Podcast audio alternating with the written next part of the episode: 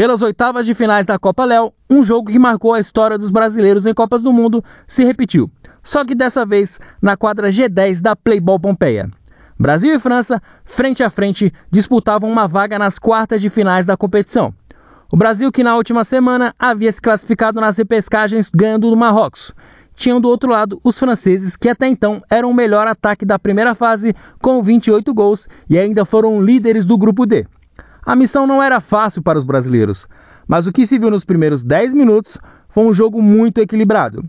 O Brasil montou uma forte linha defensiva que neutralizavam todas as jogadas do forte ataque francês, tentando explorar os contra-ataques. Já os franceses tinham toques rápidos e chutes perigosos, com jogadas de Lucas e Alex. Alex, que foi responsável por abrir o placar com um golaço de falta aos 12 minutos e no minuto 15 ainda fez um golaço de fora da área. Após os primeiros gols da França, o Brasil se viu na condição de ir ao ataque para buscar o um empate e o time acabou subindo as linhas, mas abriu espaço para os contra-ataques de toques rápidos da França, que ainda marcou mais duas vezes, ampliando para 4 a 0 no primeiro tempo. Na segunda etapa, a missão do Brasil era difícil e a equipe até voltou tocando mais a bola mas não foi suficiente para que o time conseguisse anotar o gol e buscar uma reação. A equipe da França estava muito bem postada e entrosada, e com tanto entrosamento ficava cada vez mais evidente a classificação dos Blues, que marcaram mais seis vezes no segundo tempo e eliminaram a seleção brasileira numa sonora goleada por 10 a 0.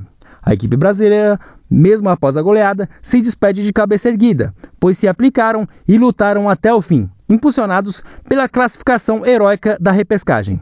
Mas a forte equipe da França vem com força total para a próxima fase e terá Senegal pela frente, que passou nos pênaltis após o empate emocionante de 4 a 4 com a Tunísia.